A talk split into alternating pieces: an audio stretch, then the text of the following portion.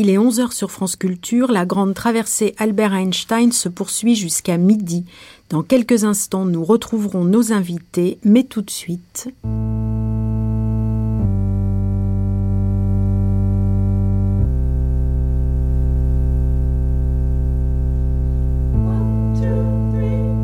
Une journée dans la vie du docteur Einstein par Patrick Liégibel, Stéphanie Duncan et Jean Couturier. Aujourd'hui, les dernières confidences d'Albert.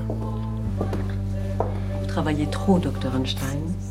Vous n'arrêtez pas une seule seconde. La fatigue du corps, je la sens à peine. Non, c'est tout ce qui se passe dans ces pays qui m'écœure. Encore un malheureux noir brûlé vif par ces sudistes barbares. Il y en a un par semaine. Et tous ces ex-nazis qu'on recrute à tour des bras dans les services secrets. Ex-nazis. Comme si les nazis pouvaient cesser de l'être. L'Amérique engraisse des criminels de guerre au lieu de les traîner devant les tribunaux. Vous arrivez à comprendre cela, Hélène? Qu'est-ce que je peux faire, docteur Einstein? Sortez votre machine à écrire et affûtez-la. Il faut dire à notre pays ce que nous pensons de lui.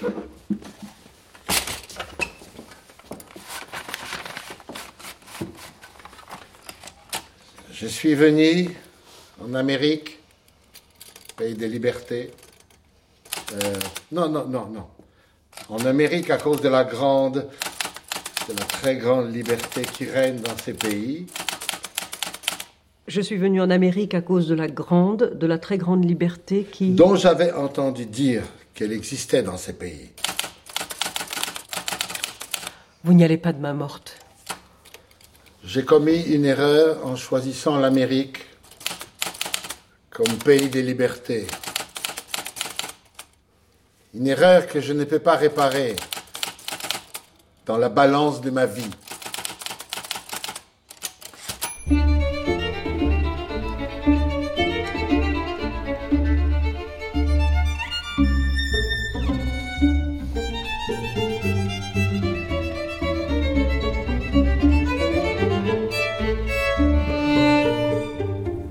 Bonjour à tous ceux et à toutes celles qui nous ont rejoints pour cette dernière table ronde consacrée à l'un des plus grands génies de notre temps, Albert Einstein. Nous sommes aujourd'hui en compagnie d'Alain Aspect, physicien, professeur à l'Institut d'optique et médaillé Einstein en 2012. Bonjour. Thibaut Damour, physicien théoricien, professeur à l'Institut des hautes études scientifiques, médaillé Einstein en 1993. Bonjour. Bonjour. Élie During, directeur de l'Institut de recherche philosophique à l'Université de Nanterre. Bonjour. Et Marc Lachiezeret, directeur de recherche au CNRS en physique théorique et cosmologie. Bonjour.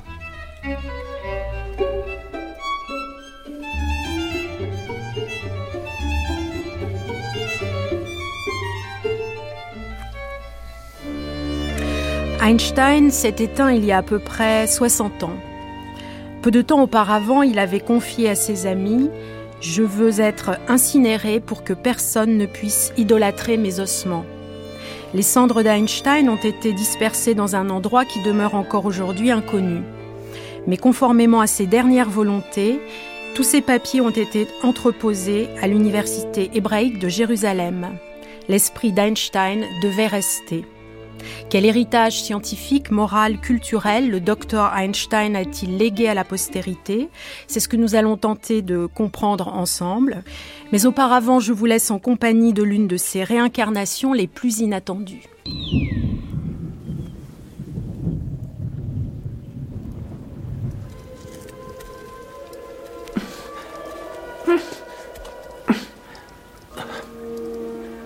Quelle figure tu fais? Si vieux j'ai l'air pour de jeunes yeux. Non, bien sûr que non. Si, j'ai l'air vieux. Si j'ai l'air vieux. Malade je suis maintenant. Vieux et faible.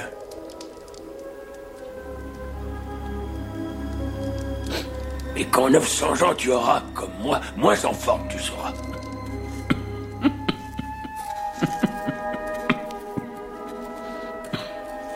Bientôt, je vais reposer. Oui, oui, un éternel sommeil. Je l'ai mérité. Maître Yoda, tu ne peux pas mourir.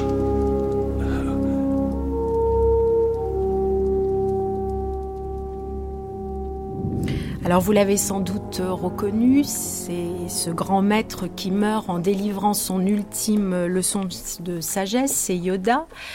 Yoda, un petit gnome qui n'est pas plus haut que 60 cm, mais très vieux, 900 ans, et qui est l'un des personnages les plus charismatiques de la guerre des étoiles. Alors figurez-vous que si Yoda a l'air intelligent et, et sage, c'est qu'il a les yeux d'Einstein. C'est George Lucas qui l'a révélé. Ellie During. Eh oui, on pourrait, euh, on pourrait dire que le sage de Princeton euh, partage avec, avec Yoda dans, dans, le film La guerre des étoiles cette position un peu étrange d'être à la fois celui qui, voilà, dont on hérite tous et en même temps qui appartient déjà à un monde qui passe ou qui part, qui est une sorte d'accomplissement, d'assomption de, voilà, de l'édifice classique, de la mécanique, de la physique, qui en même temps instille des idées nouvelles et puis peut-être pas le temps de les poursuivre jusqu'au bout et s'effraye un peu de ce que les jeunes Jedi euh, qui suivent, les physiciens quantiques et, d'autres aujourd'hui, euh, font de ces idées. Mmh.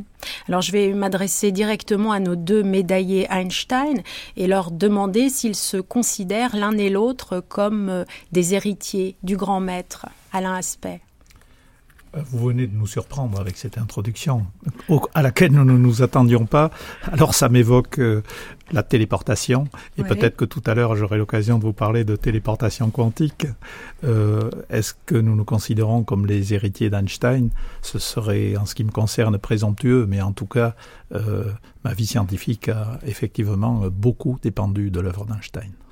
Thibaut Damour. Oui, complètement, puisque Einstein a créé les trois piliers de la science du XXe siècle et, et, tous les jours, euh, dans notre travail, nous baignons dans ce qu'il nous a légué. Alors on peut dire que l'un et l'autre, et d'une façon différente, vous avez contribué à faire revivre l'héritage d'Einstein. Alain oui. Aspect. Oui. Euh, Vous êtes quand même l'auteur d'une expérience. Oui, alors ça me donne l'occasion euh, d'expliquer qu'il y a eu euh, plusieurs phases dans les discussions d'Einstein à propos de la, de la physique quantique. Il y a eu dans les années 1920-1930 le célèbre débat avec Niels Bohr mmh. sur les fameuses relations d'incertitude de Heisenberg, où Einstein contestait l'idée qu'on ne puisse pas connaître avec une précision très grande à la fois euh, la position et la vitesse d'une seule particule. Et euh, on connaît euh, la suite des débats et le fait que Niels Bohr a répondu de façon convaincante à Einstein sur cette question. Et je crois qu'aujourd'hui, aucun physicien ne conteste que sur ce plan-là, Niels Bohr avait certainement raison. Et donc, euh, en 1935, Einstein a déplacé le débat en découvrant la situation dite d'intrication, dans laquelle deux particules, que nous appellerons intriquées, le mot a été inventé en fait par Schrödinger, qui a découvert le phénomène à peu près à la même époque qu'Einstein, et euh, ces deux particules intriquées, qui sont en quelque sorte comme deux jumeaux euh, issus de la même mère et qui ensuite vivent chacun leur vie, ces deux particules intriquées ont ce qu'on appelle de fortes corrélations, c'est-à-dire des propriétés qui se ressemblent beaucoup. Et, et, Einstein découvre que ces corrélations sont tellement fortes que euh, probablement il va falloir remettre en cause une idée fondamentale de la physique quantique qui est qu'on ne peut pas tout connaître sur un objet. Einstein pense que l'on peut connaître davantage que ce que nous donne le formalisme quantique, c'est-à-dire que l'on peut compléter, que le formalisme quantique n'est pas remis en cause par Einstein. Ce qu'il dit, c'est qu'il va falloir aller au-delà. Mmh. Et Bohr pense qu'il ne pourra pas aller au-delà. Et c'est ici qu'interviennent les expériences que j'ai faites dans les années 1970-1980, mmh.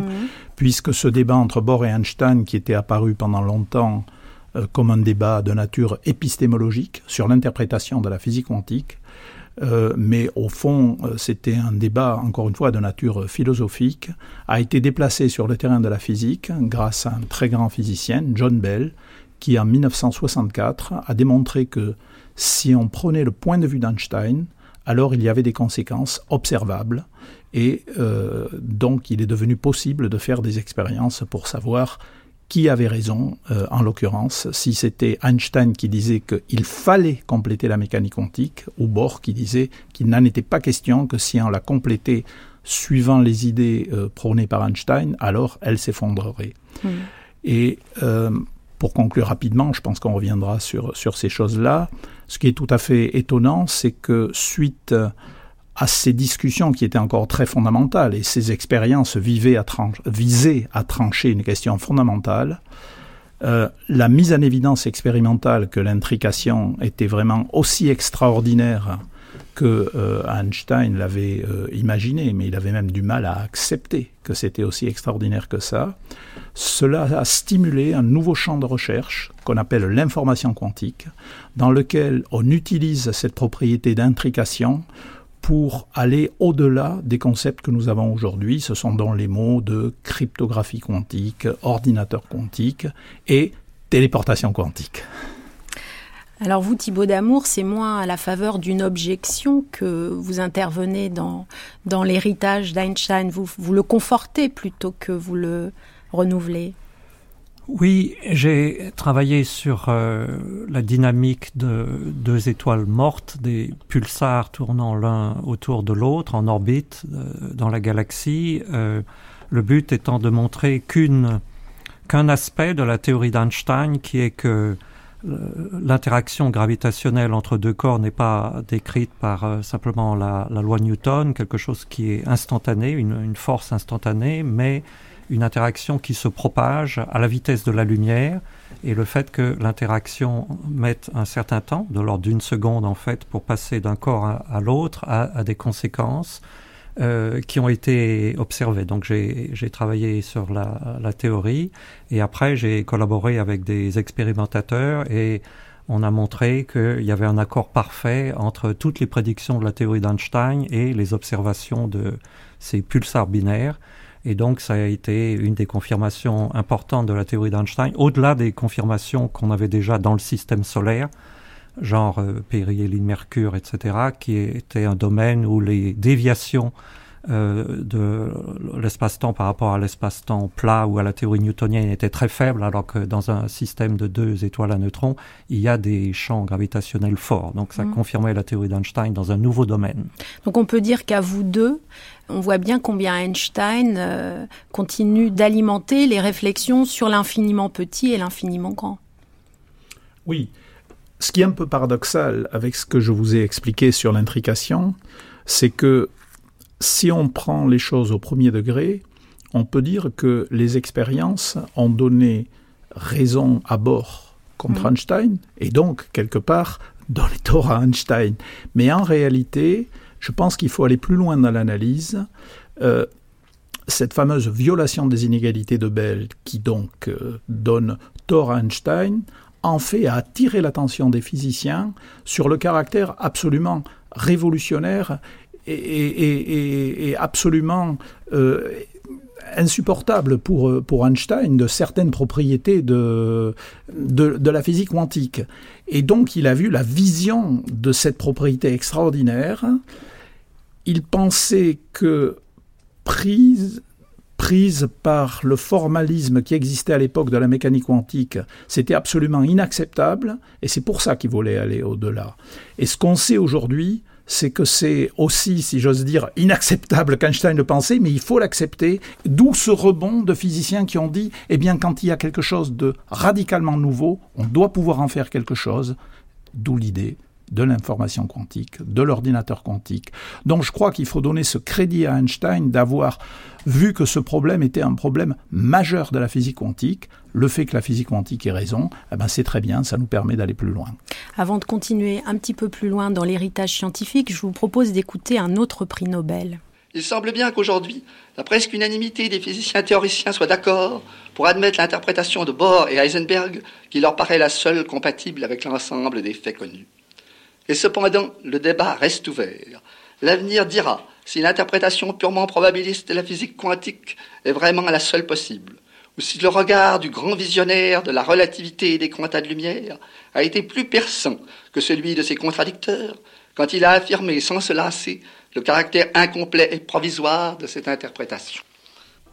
Vous avez reconnu la, voix magnifique de, Louis de Broglie, c'était une archivina de 1965, et on voit combien l'œil perçant, le regard visionnaire euh, est une constante euh, d'époque en époque. Il faut quand même dire que la conclusion de cette affaire-là euh, va euh, bien au-delà de ce qu'on pouvait imaginer, parce que finalement, euh, ça ne s'est pas traduit par le fait Einstein a raison ou Einstein a tort. Un point, c'est tout. Mhm. C'est Einstein a tort au premier degré, mais en fait, ça nous ouvre une nouvelle avenue. Je crois que c'est ça qu'il faut souligner et que ni De Broglie ni aucun des contemporains n'avait envisagé. Marc Lachaiseret. Oui, je crois que ce qui est important, c'est de souligner que Einstein nous oblige, enfin Einstein et la physique quantique en général, nous oblige à penser différemment. Et si on croit qu'il y a une réalité, comme euh, je crois la majorité des physiciens et même euh, des philosophes sans doute euh, le pensent, cette réalité n'est pas du tout conforme à l'intuition qu'on pouvait en avoir avant le XXe siècle. Mais ce que je voudrais dire, c'est que on, vient d'en parler à propos de la physique quantique, mais il y a une situation analogue à propos de la relativité, parce que finalement, d'une certaine manière, la, relativité nous oblige à abandonner ces catégories de l'espace et du temps qui correspondent un peu à notre sens commun et qui correspondent aussi à la physique euh, qui précédait le XXe siècle, c'est-à-dire celle de Newton. Et donc, des deux côtés, on est obligé d'abandonner une sorte de pilier sur lequel euh, s'appuie notre euh, réflexion, disons, courante. Mais ce qui est frappant, c'est que des deux côtés aussi, cette remise en cause se fait de manière différente. D'un côté, c'est la non-localité, l'intrication, avec ce principe d'incertitude fondamentale qu'on ne sait pas très bien interpréter, puisque c'est l'interprétation de cette théorie qui pose problème. De l'autre côté, c'est les notions d'espace et de temps qui disparaissent. Mais euh, ça fait beaucoup pour chacune, et finalement on se dit qu'il faudrait arriver aussi à concilier ces, ces deux théories, mais remise en cause plus remise en cause, ça veut dire que on doit aller encore plus loin de la conception courante que nous avons de la réalité dans une théorie qui serait peut-être une théorie plus complète, une théorie unifiée, et que déjà, ça c'est un autre aspect des, des travaux d'Einstein, que déjà Einstein avait commencé à essayer de trouver et que depuis cette époque, les physiciens continuent à chercher. Elie During. Oui, euh, j'ai envie de, conclure ce premier round en disant que peut-être du point de vue d'un philosophe ou quelqu'un qui n'est pas du métier, quoi, qui n'est pas physicien lui-même, mais qui, s'y intéresse en amateur. Ce qui est très frappant, euh, si on s'intéresse à l'héritage d'Einstein, c'est que au fond, il a l'air d'avoir poussé jusqu'au bout une idée très forte, très puissante, qui est celle de localité justement. Euh, on pourrait dire que l'idée derrière la relativité, c'est au fond c'est une généralisation, une formalisation euh, accompli de, de, cette notion de champ. L'idée que la réalité, au fond, c'est pas des petits, des, petits, des petits morceaux de matière qui sont dispersés dans l'espace, c'est du champ. Et le champ, ça charrie avec soi euh, l'idée de localité, c'est-à-dire l'idée que euh, les choses se connectent dans la réalité de proche en proche. Et donc, on pourrait dire, en ce sens, c'est l'acmé, l'assomption du modernisme. Hein. Il est contemporain de Schoenberg en musique, des révolutions cubistes, etc. Ils font tous ça, dans leur ordre, avec leurs moyens. Euh, l'ancien monde s'écroule, on se retrouve avec des perspectives qu'il faut réinjointer, il faut trouver un ordre. Et dans, la physique, c'est exactement ce que fait Einstein. Il trouve une manière de formaliser, de maîtriser ces perspectives déjointées, ces anamorphoses temporelles, et il revient à des groupes de transformation, des invariants, qui permettent malgré tout d'avoir une prise intellectuelle sur ce monde en, lambeaux. Bon. Mais ce qu'on est en train de raconter là depuis un quart d'heure, en fait, c'est que les héritiers d'Einstein, et très, et très tôt, hein, dès, le, développement de la physique quantique dans les, dans les années 20, hein, cette deuxième vague, euh, on s'aperçoit qu'il y a une autre idée et c'est ça qu'il faut entendre derrière les termes d'intrication quantique. Une autre idée qui est précisément celle de la non-localité. L'idée que les choses peuvent tenir ensemble selon d'autres voies que le principe mm. d'action de proche en proche mm. ou d'action par contact, qui est encore euh, l'intuition derrière l'idée du champ, hein, les ondes qui se propagent, etc. Que les choses peuvent se connecter d'une certaine façon, alors sans revenir aux actions instantanées à distance, mais euh, de façon non locale. Il y a une non-séparabilité un peu mystérieuse qui, d'une certaine façon, oblige à aller encore plus loin et peut-être à inventer un, un, deuxième, un second modernisme. Je sais pas. C'est peut-être ça qui est en train de se passer. De la même façon, pour filer l'analogie musicale, que euh, voilà, après Schoenberg, il a fallu inventer autre chose.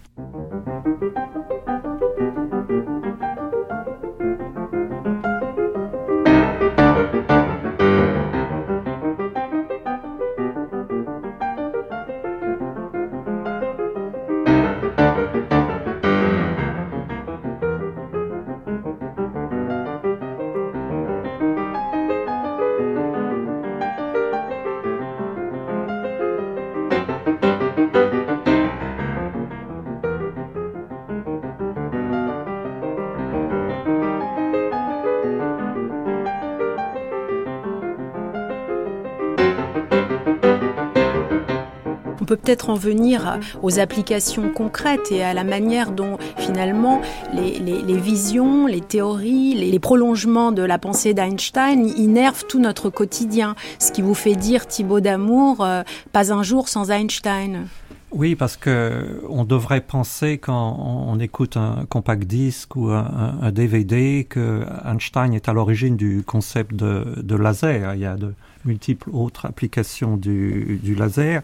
Quand on va faire ses courses et que les portes d'un magasin s'ouvrent devant soi parce que des cellules photoélectriques euh, ont détecté notre passage, on doit aussi se souvenir que la, théorie, la loi fondamentale de l'effet photoélectrique euh, a été introduite par Einstein euh, en 1905.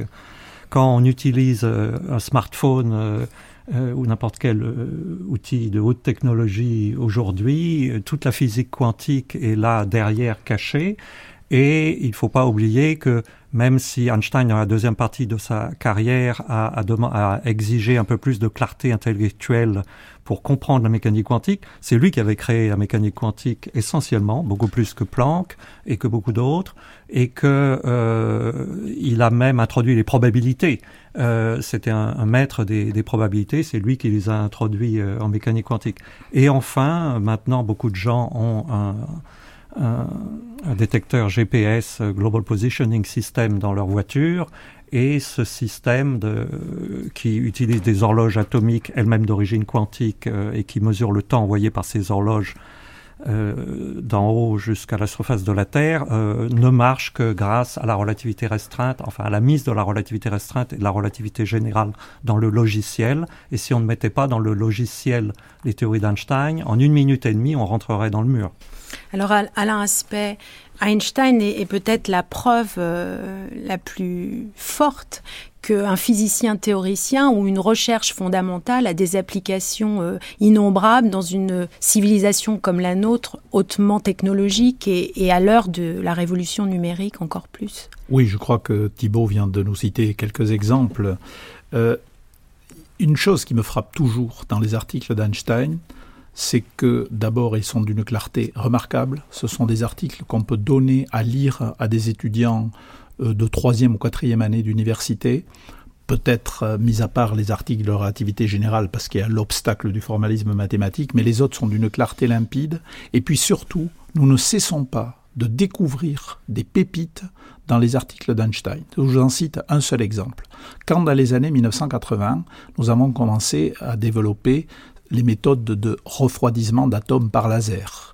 J'avais la, chance de travailler avec Claude cohen à l'époque et d'autres groupes euh, aux États-Unis ou ailleurs travaillaient sur les mêmes sujets.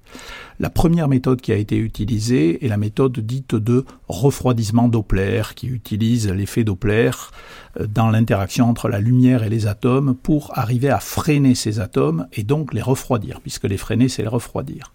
Eh bien, figurez-vous qu'on s'est aperçu que dans le célèbre article d'Einstein, dans lequel il introduit l'émission stimulée, qui est à la base du laser. Il fait un raisonnement de mise en équilibre de molécules et de rayonnement dans lequel il développe très exactement les idées qui sont à la base du refroidissement Doppler. Et je pourrais vous citer d'autres exemples, il n'y a pas si longtemps, où j'ai trouvé dans un raisonnement d'Einstein à la fameuse conférence de Salzbourg, où il posait de façon prémonitoire en 1909, bien avant euh, Niels Bohr et tous les autres, où il posait la question de finalement la lumière, est-ce une onde ou est-ce une particule? Eh bien, il y a un raisonnement à l'intérieur de cette conférence qui fait référence à des sujets très modernes qu'on appelle l'effet Amber-Brown et Twist, peu importe. Mais ce que je veux dire, c'est que ces articles d'Einstein, un, sont limpides et deuxièmement, révèlent des joyaux qui, encore aujourd'hui, euh, peuvent nous être utiles. Et donc, vous voyez, nous sommes dans une situation un petit peu paradoxale, puisque Thibault, qui est un physicien théoricien, cite les applications pratiques. Et, moi, qui suis un expérimentateur, je cite plutôt les applications conceptuelles de son travail. Ça montre la richesse hein, de, de l'héritage d'Einstein. Elie During alors moi, je ne peux pas parler du point de vue des applications technologiques. Du point de vue du, du contemporain. Du point de vue du contemporain, je dirais que euh, si on s'intéresse par exemple à l'impact culturel d'Einstein, euh, c'est difficile quand même quand on se place un siècle après, en gros, de d'avoir le même point de vue que les contemporains directs. Ce qui est très frappant quand on regarde, par exemple, l'histoire des avant-gardes des années 20, c'est que la, euh, théorie d'Einstein filtre, alors avec toutes sortes de distorsions liées aux effets de vulgarisation, euh, aux malentendus qui accompagnent bon, la diffusion euh, exotérique d'une théorie physique aussi compliquée que la relativité générale, il y a quand même très vite des gens qui s'emparent qui, de, l'idée ou de l'intuition ou de, la vision du monde qui sous-tend euh, certaines, certaines de ces constructions théoriques. Il suffit de voir euh, ce qui se passe du côté euh, du Bauhaus. Les cours de Paul Klee sont constamment émaillés de références assez précises en fait aux constructions spatio-temporelles. Ce qui se passe chez les architectes du même courant ou en Russie chez Lissitsky, en Hollande chez von Duisburg. Bon, euh, on cite toujours euh, le, cubisme, mais en, réalité, euh, ceux qui sont vraiment contemporains de la diffusion des idées d'Einstein, c'est eux, c'est les gens des années 20. Et ça a un impact même dans le cinéma. Abel Gans a des textes très étonnants où il mobilise l'espace-temps pour parler du cinéma, de ce qui se fait, de ce qui s'invente. Bon.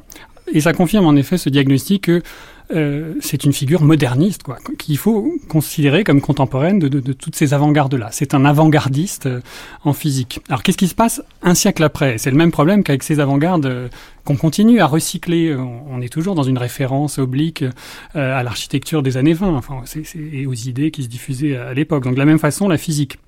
La différence, je dirais, c'est que j'ai l'impression qu'on euh, on n'a peut-être pas, euh, on n'a peut-être pas tiré tout le profit. En tout cas, là, je parle presque du point de vue de la philosophie. Alors, c'est ma chapelle.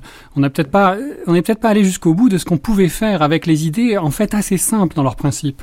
Euh, même, je dirais même de la première relativité, la restreinte, la plus facile à comprendre, celle qu'un je pense que qui demande très peu de bagages mathématiques en vérité, et, et, dont les intuitions sont pourtant très fortes.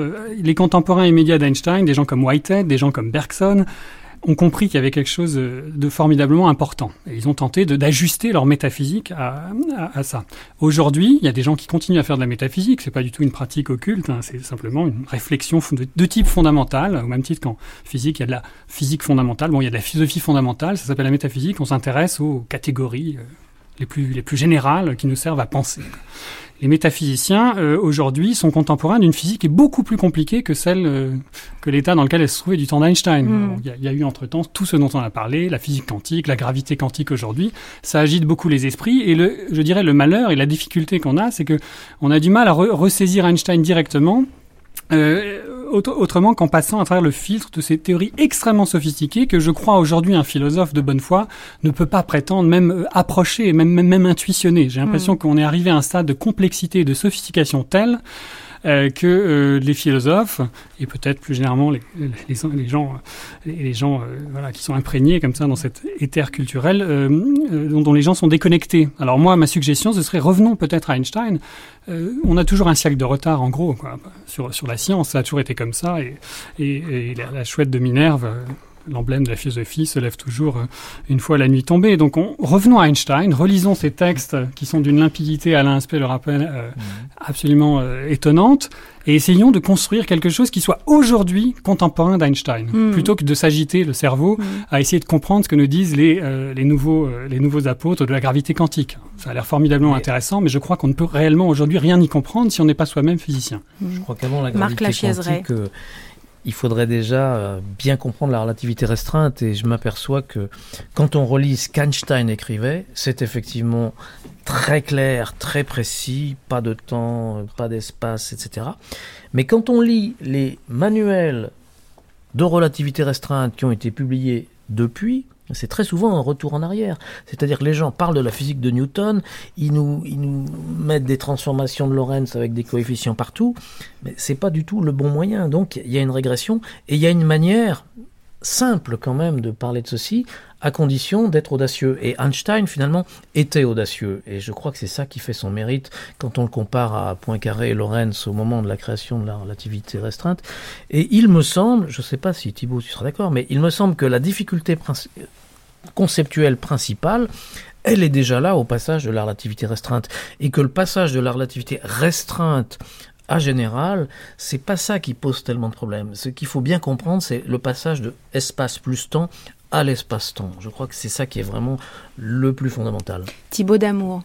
Je pense que même si dans les années 20, on a beaucoup parlé d'Einstein, quand euh, Einstein est arrivé à Paris, tous les journaux titraient euh, Le temps n'existe pas. Qui, au-delà d'une certaine simplification euh, de la théorie, contient euh, une vérité essentielle, même si les articles n'expliquaient pas pourquoi. Euh, le, dialogue qui a eu lieu entre Einstein et Bergson à Paris, dont on ne parlera pas ici en détail, reste un dialogue de sourds, puisque Bergson en fait refuse d'adapter ses idées, enfin qui sont les idées communes. Dans le dialogue euh, direct avec Einstein, Bergson en fait énonce des choses et ne cherche pas le dialogue. En revanche, il y a un dialogue implicite qui a eu lieu à, Paris au printemps 1922. C'était entre Proust et Einstein. Proust se renseignait auprès de son ami euh, physicien, qui était d'ailleurs le fils de celle qui sera la princesse de Guermantes dans, dans ses romans, euh, en disant euh, Je crois que mes idées sur le temps sont proches de celles d'Einstein, mais quand j'essaye de lire ces textes, je suis arrêté par l'algèbre. Et il disait à propos des jeunes filles en fleurs qu'elles sont en révolution dans le temps, et c'est ça qui transforme leur concept de temps.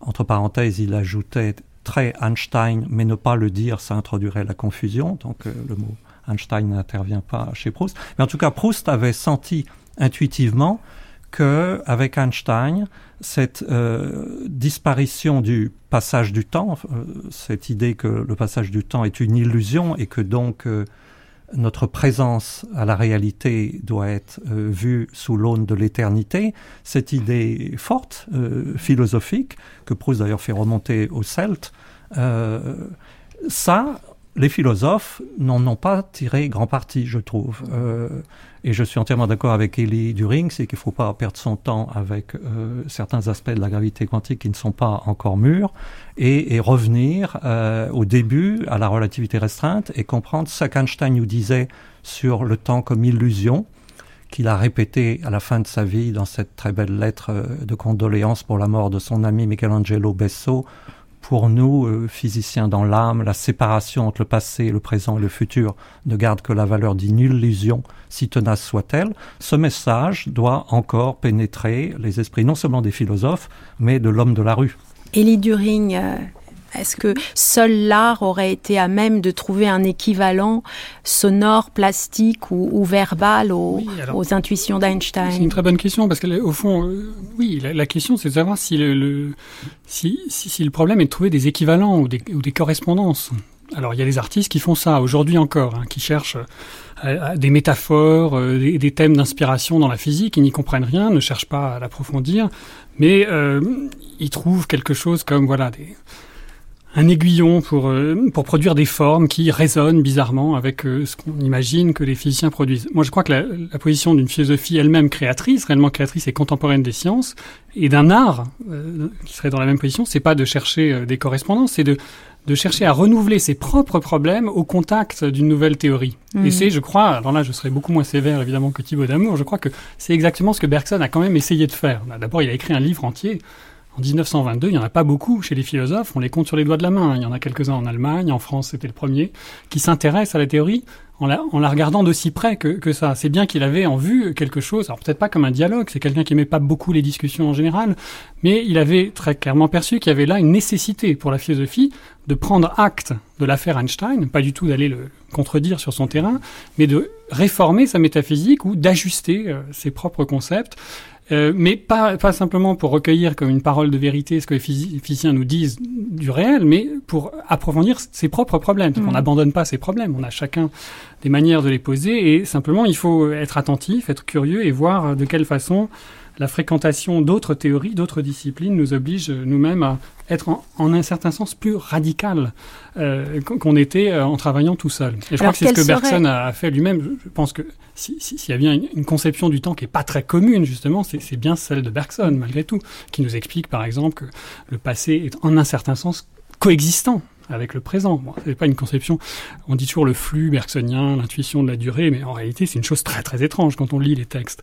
Donc, cette étrangeté était à la mesure, je crois, de l'étrangeté des thèses d'Einstein à l'époque. C'est pour mmh. ça que les c'est pour ça que quelque chose, euh, malgré tout, euh, l'intriguait. Mmh.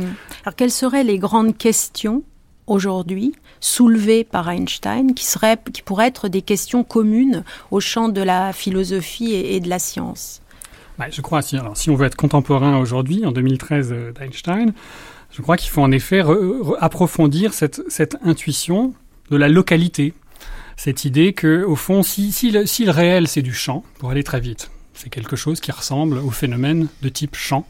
Si c'est ça si c'est cette intuition qu'il faut suivre, faut aller jusqu'au bout. Faut aller peut-être euh, jusqu'à dire ce que disait Whitehead à l'époque, hein, philosophe et mathématicien anglais, il disait au fond, ce qu'il faut critiquer, c'est l'idée même de localisation, l'idée que quelque chose est quelque part à un instant donné, c'est une idée qui est une approximation à nos échelles, mais qui ne doit pas constituer le fondement d'une métaphysique. La métaphysique doit partir du principe que quelque chose, d'une certaine façon, est partout c'est une drôle, c'est un drôle d'énoncé qui à la lettre paraît complètement fantastique, mais je crois que voilà, il faut revenir à ce type, à ce type de proposition et voir jusqu'où elle nous mène, ce qu'on peut faire avec. Et je dirais aujourd'hui, euh, il y, a tout un ordre de questions en fait qui, qui repose ce problème. On parlait tout à l'heure du GPS, des techniques d'information, de communication quasi instantané, mais tout est dans le quasi justement.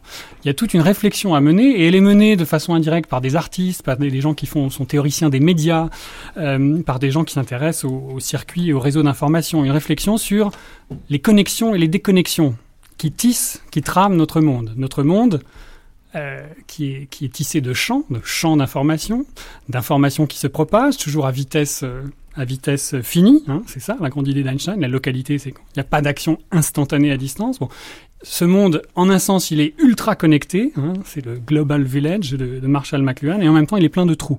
Il est plein de zones de déconnexion, d'effets de déphasage, de désynchronisation. Ce qui se passe aujourd'hui du côté de l'informatique ou des réflexions que mène quelqu'un comme euh, comme Berry au Collège de France sur le temps informatique. Bon, ces réflexions qui touchent à la manière dont on va synchroniser euh, des systèmes euh, distribués sans se donner d'emblée l'idée d'un temps global. Bon, c'est d'une certaine façon une question complètement homologue à celle d'Einstein en 1905. Il n'y a pas d'horloge absolue, il n'y a pas d'horloge globale, et pourtant il faut arriver à ce que à se représenter les choses comme fonctionnant ensemble, hmm. coexistant dans le temps. Hmm. Alors est-ce qu'il vous arrive, Thibaut Damour ou Alain Aspect, de philosopher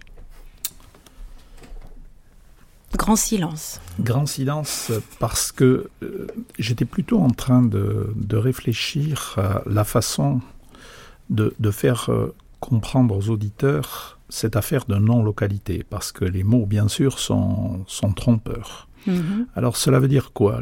Cela veut dire que lorsque j'ai deux systèmes qui sont séparés, comme on l'a dit, et ils sont séparés d'une façon telle, par ce qu'on appelle un intervalle du genre espace, que aucun signal ne peut aller de l'un à l'autre, sauf s'il allait plus vite que la lumière, et ça on a toute raison de penser qu'il n'y a pas de signal qui va plus vite que la lumière.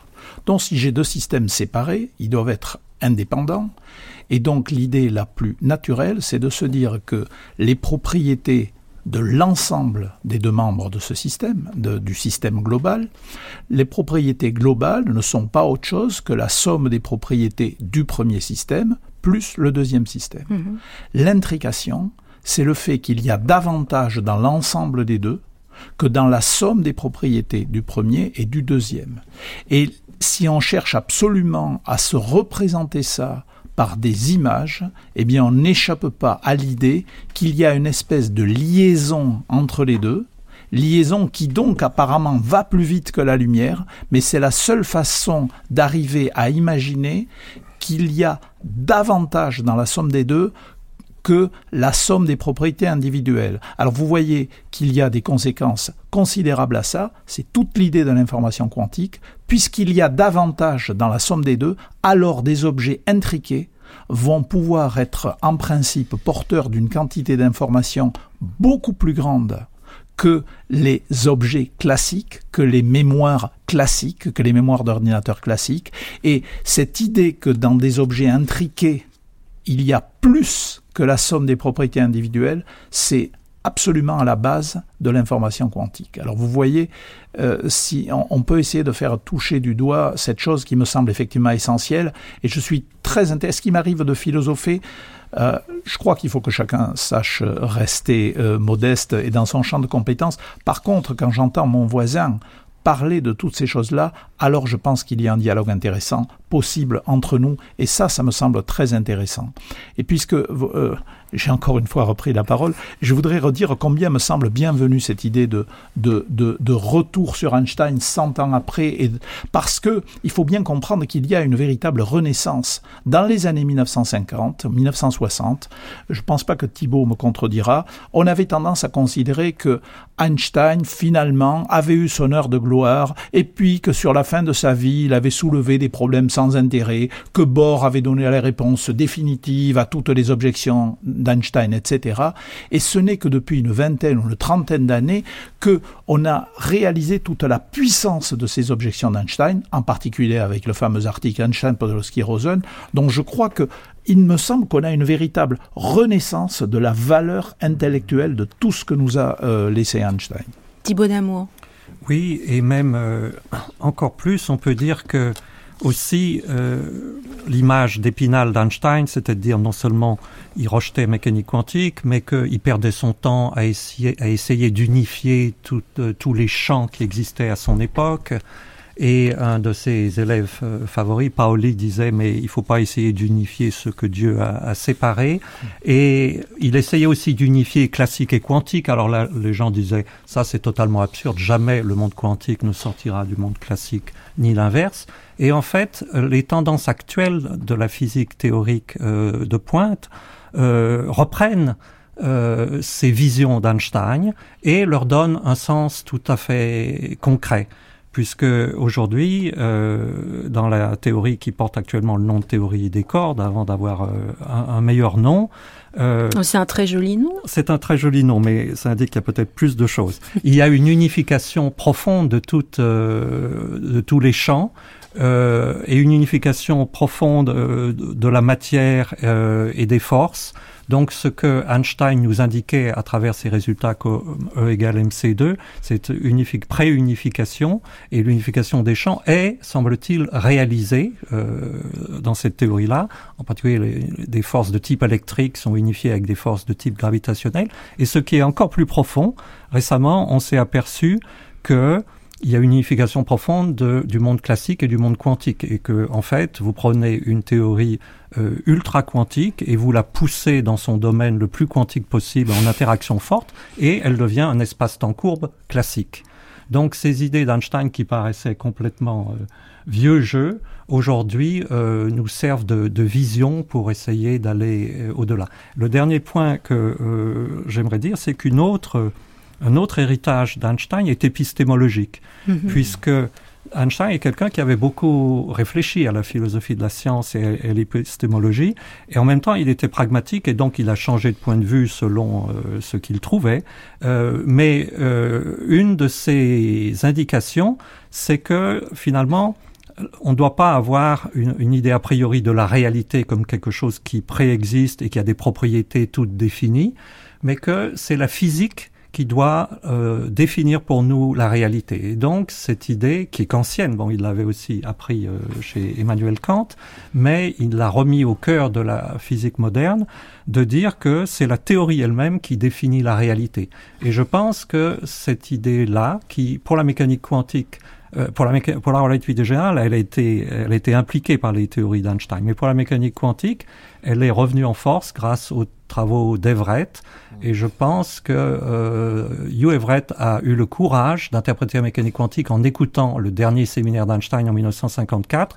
Et hélas, quand il a mis sur le papier ses idées, euh, Einstein est, était mort dans l'intervalle et donc il n'a pas pu expliquer à Einstein sa vision de la réalité quantique.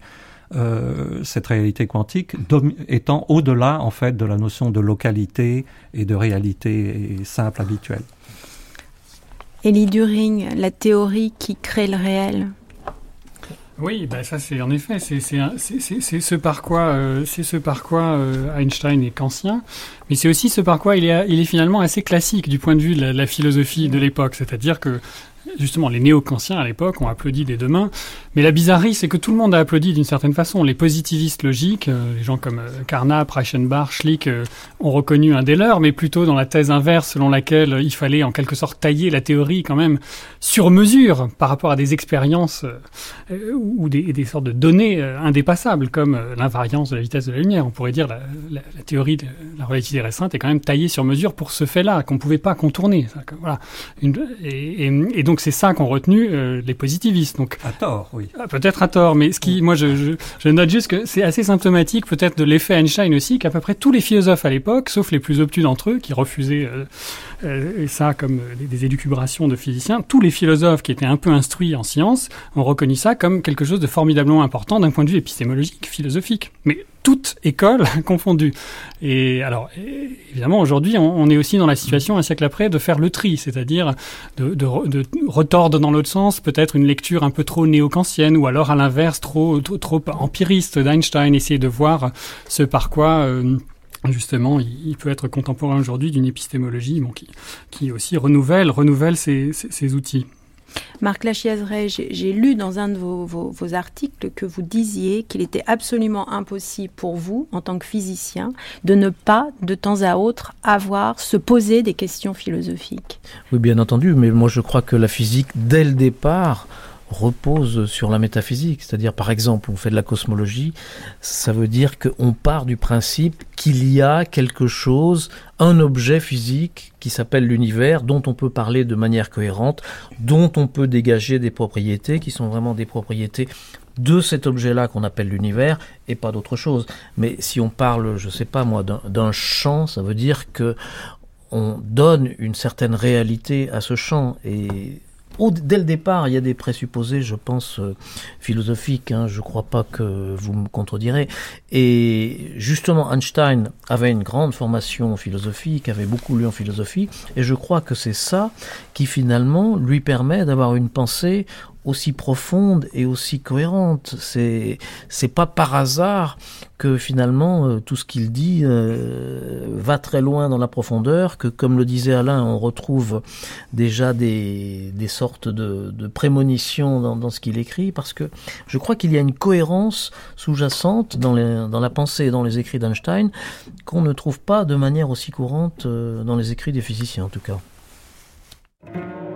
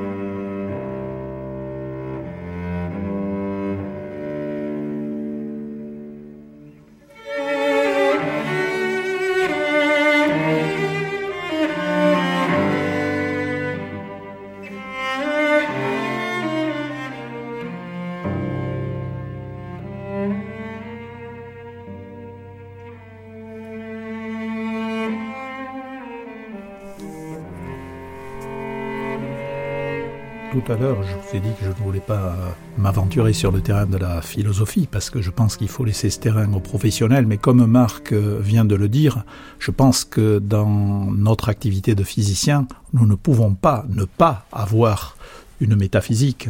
Par exemple, en ce qui me concerne, euh, je n'ai aucun doute qu'il existe une réalité physique.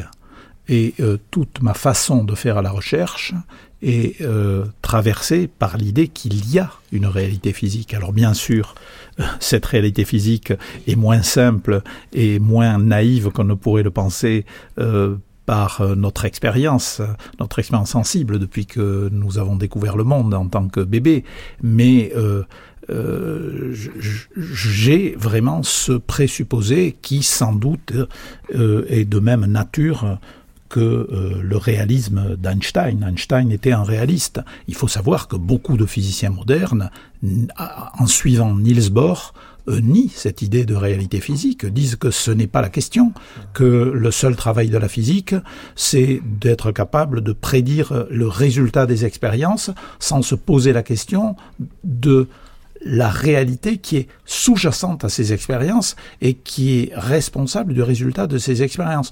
Donc en ce sens-là, oui, je dois avouer que je fais une espèce de métaphysique implicite. Thibaut Damour. Et là, on voit euh, des mauvaises conséquences du positivisme du cercle de Vienne, d'ailleurs, je crois, qui a été après mal interprété.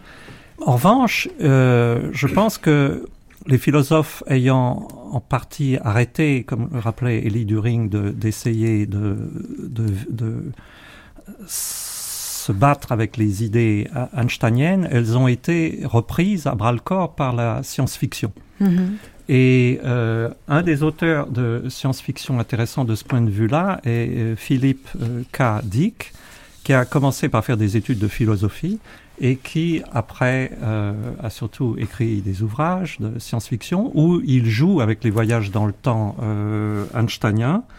Et je pense que c'est un des domaines où la, la littérature euh, a repris un des domaines vivants où les idées d'Einstein sont prises beaucoup plus au sérieux que par, beaucoup d'autres personnes, en fait.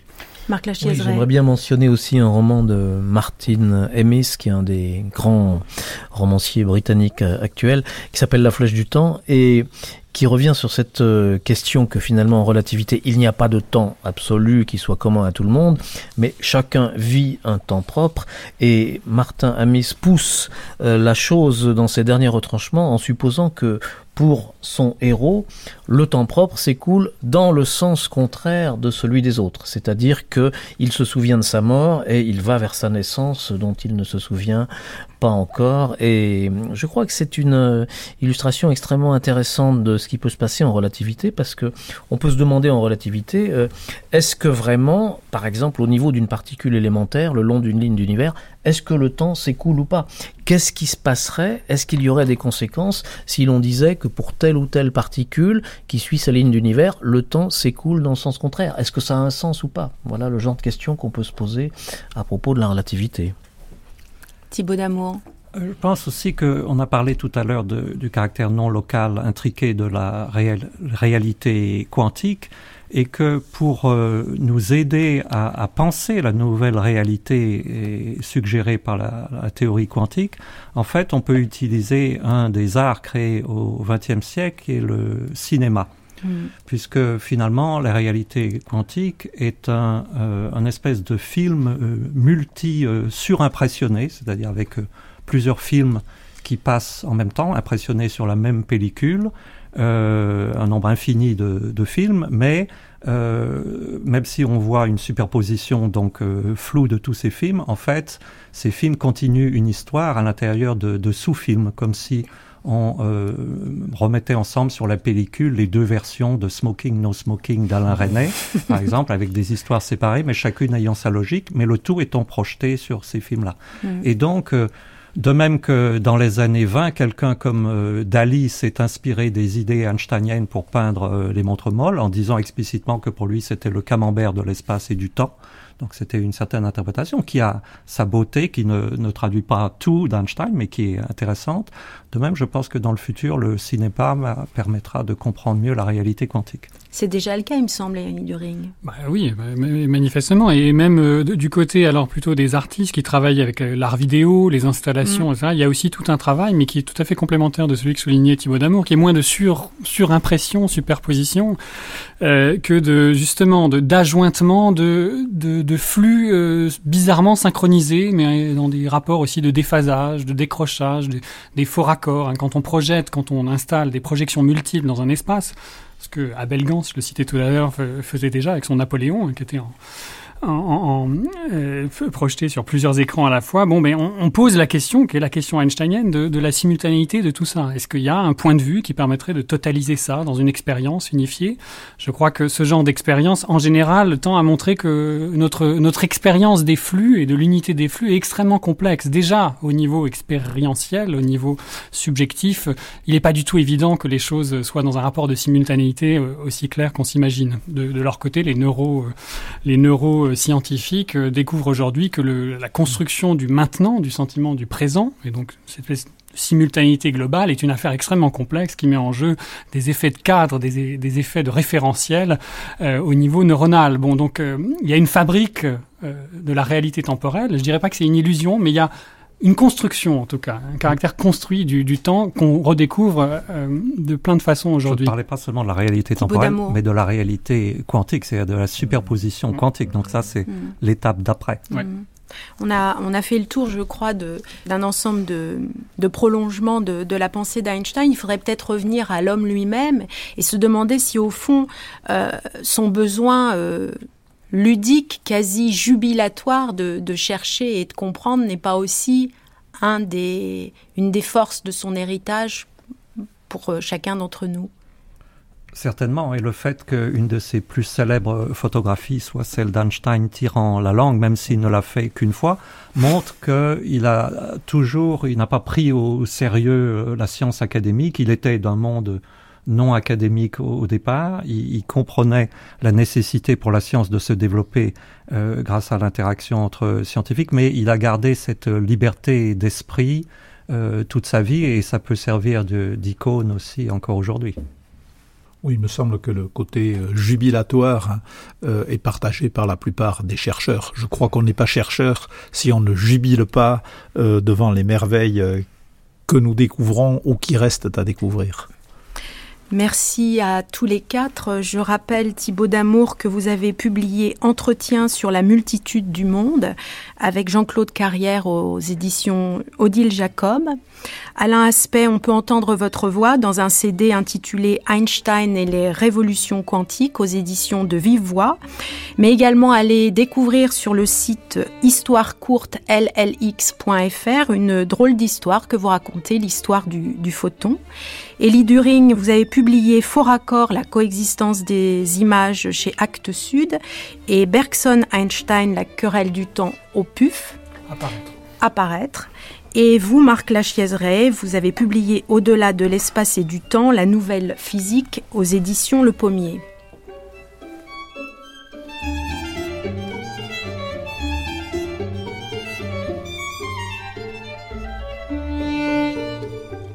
Nous sommes en janvier 1929. Einstein a 50 ans.